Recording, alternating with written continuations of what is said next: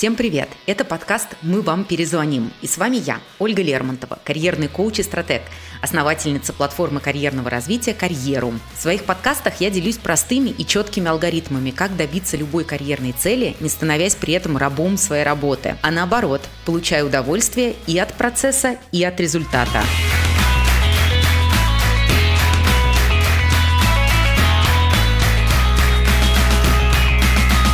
Сегодня будем разрушать один из самых распространенных мифов, что долгий перерыв – это крест на карьере.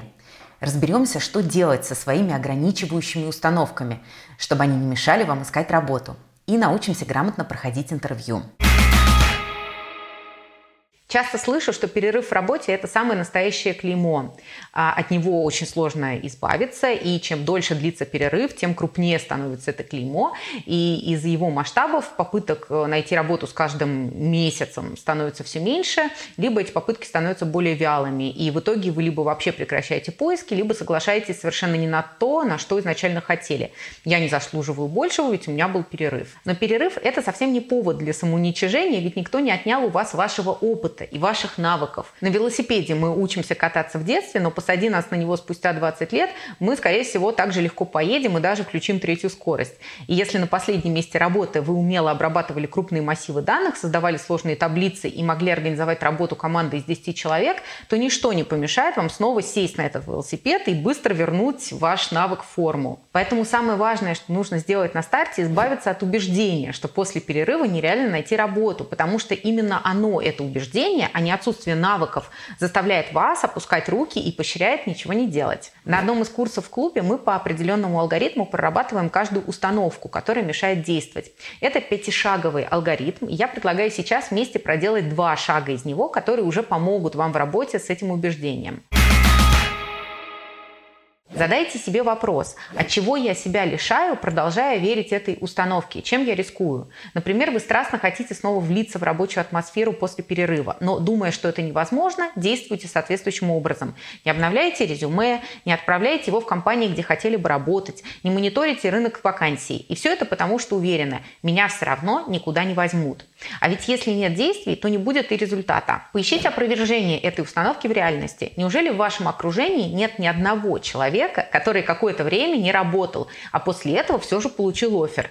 Если есть, то вот он, живой пример того, что все возможно, даже работа после перерыва. Если таких знакомых все-таки не нашлось, вот вам в качестве положительного примера один из кейсов в моем карьерном клубе. Одна из участниц вернулась к работе после двух с половиной лет декрета и уже через пару месяцев получила плюс 75% в своей зарплате. А еще одна участница клуба после четырех лет декрета переехала по работе в Швейцарию и в течение полугода получила два повышения. Ну что, зарядились верой в то, что вам рано прятаться от рекрутеров и выбрасывать резюме в корзину? Теперь расскажу, какие шаги нужно сделать, чтобы все-таки получить долгожданный офер, несмотря на гэп в опыте.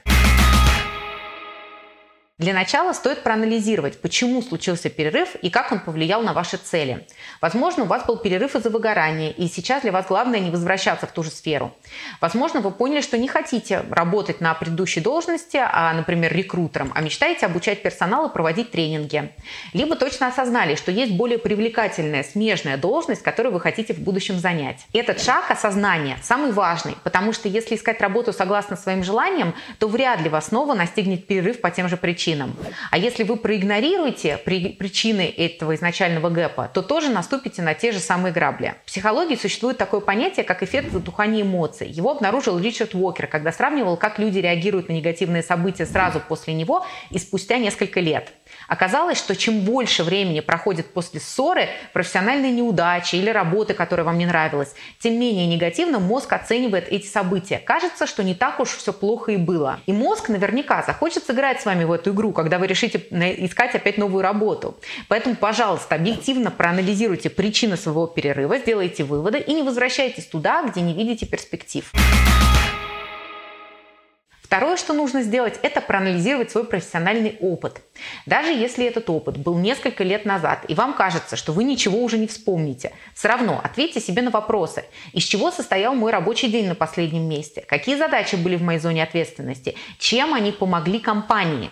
Были ли какие-то значимые события и результаты? Возможно, э, вас за что-то похвалили, или вам что-то запомнилось, или вы получили какую-то награду или премию. Что у меня получалось лучше всего? Это поможет вам не только правильно подать себя работодателю, но и укрепить уверенность в себе и понять, что у вас вообще-то есть достижения и классные навыки. А если вы когда-то выработали в себе умение учиться, быть проактивным и работать на результат, то вообще вы сможете продемонстрировать все это и сейчас. Третий шаг – понять, как ваш опыт соотносится с реальностью. Если после перерыва вы решили менять сферу или должность, нужно посмотреть, как этот ваш опыт из прошлого пересекается с тем, что в вашей сфере нужно сейчас, и какие ваши навыки можно переупаковать для новой работы. Если вы решили остаться в той же сфере, стоит актуализировать свои знания о рынке. Например, посмотреть вакансии в целевых компаниях и изучить, что они требуют от соискателей по сравнению с несколькими годами ранее. Вероятно, что вы встретите много непонятных слов, какие-нибудь waterfall, kanban или другие, зависит от вашей сферы. И если такие пробелы есть, постарайтесь максимально их заполнить.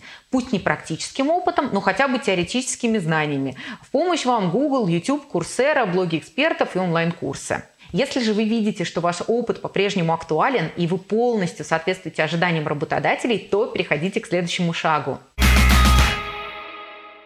Шаг 4 – составить функциональное или гибридное резюме. Конечно, если у вас был перерыв, то от него никуда не деться. Но есть два пути. Либо сразу сдаться с поличным, либо не делать на перерыв акцент и вместо этого подсветить тот опыт, который будет важен для вашей должности. Именно для таких случаев и существует функциональное резюме. Оно, в отличие от хронологического, делает акцент на ваших навыках, а не на опыте. На первой странице нужно рассказать, что вы умеете, каких результатов уже достигли. А опыт можете указать уже в конце. Как я люблю люблю говорить, пусть работодатель сначала влюбится в вас, а потом узнает про ваш перерыв в карьере. Если до перерыва у вас была четкая карьерная траектория с достижениями, ростом и опытом в известных компаниях, то также вам может подойти и гибридный формат резюме. В этом резюме вы перечисляете свой профессиональный опыт и описываете, какие навыки применяли на каждом месте работы. Получится структуры, в которой работодатель увидит и ваш карьерный рост, и ваши навыки, которые соответствуют роли и компенсируют этот перерыв. Следующий шаг – подготовиться к интервью. Если в резюме перерыв подсвечивать не обязательно, то на интервью разговора о нем точно не избежать. И если вы не подготовитесь к вопросу, почему вы так долго не работали, то он может легко поставить вас в тупик. Первое, что я не рекомендую делать, это обманывать и отшучиваться. Обман рано или поздно вскроется э, в случайной, возможно, неформальной беседе, а юмор в духе «ушла на выходные, они затянулись» рекрутер точно не оценит. Поэтому лучше для начала честно ответить себе на вопрос о перерыве и понять его истинные причины. Да? Помните пункт один. Возможно, вы выгорели на предыдущей работе, ушли в сабатикл и долго не могли восстановиться. В этом случае лучше дать честный ответ, а не говорить о том, что в прошлой компании не было развития, вы год исследовали исследовали рынок. Конечно, если вы будете прямо говорить о выгорании, работодатель насторожится, а не доведет ли сотрудник себя до выгорания снова уже через месяц. Поэтому используйте прием из негатива в позитив. Спросите себя, какие уроки вы из этого перерыва извлекли. А, если вы скажете, что осознали нехватку навыка планирования, например, а, или там необходимости выделять время на отдых, то интервьюер поймет, что вы, скорее всего, понимаете причины своего выгорания и готовы не допускать его снова. Когда все эти шаги вы проделали, спросите себя, а что еще полезного дал мне перерыв? Ведь даже не получая практический опыт, можно наработать очень много soft skills, которые важны работодателю. Особенно важно на интервью показать свою мотивацию. Конечно, это необходимо всем кандидатам, но вам гораздо больше пригодится лишний плюсик э, в этом деле. Ведь если гэп в работе смутит рекрутера или нанимающего менеджера, именно ваша мотивированность и желание работать в этой компании могут стать решающими факторами. С вами была я, Ольга Лермонтова, и вы слушали подкаст о карьере «Мы вам перезвоним». В следующем выпуске поговорим о том, зачем и как уже сейчас ставить цели на следующий год. Подписывайтесь на канал и до новых встреч!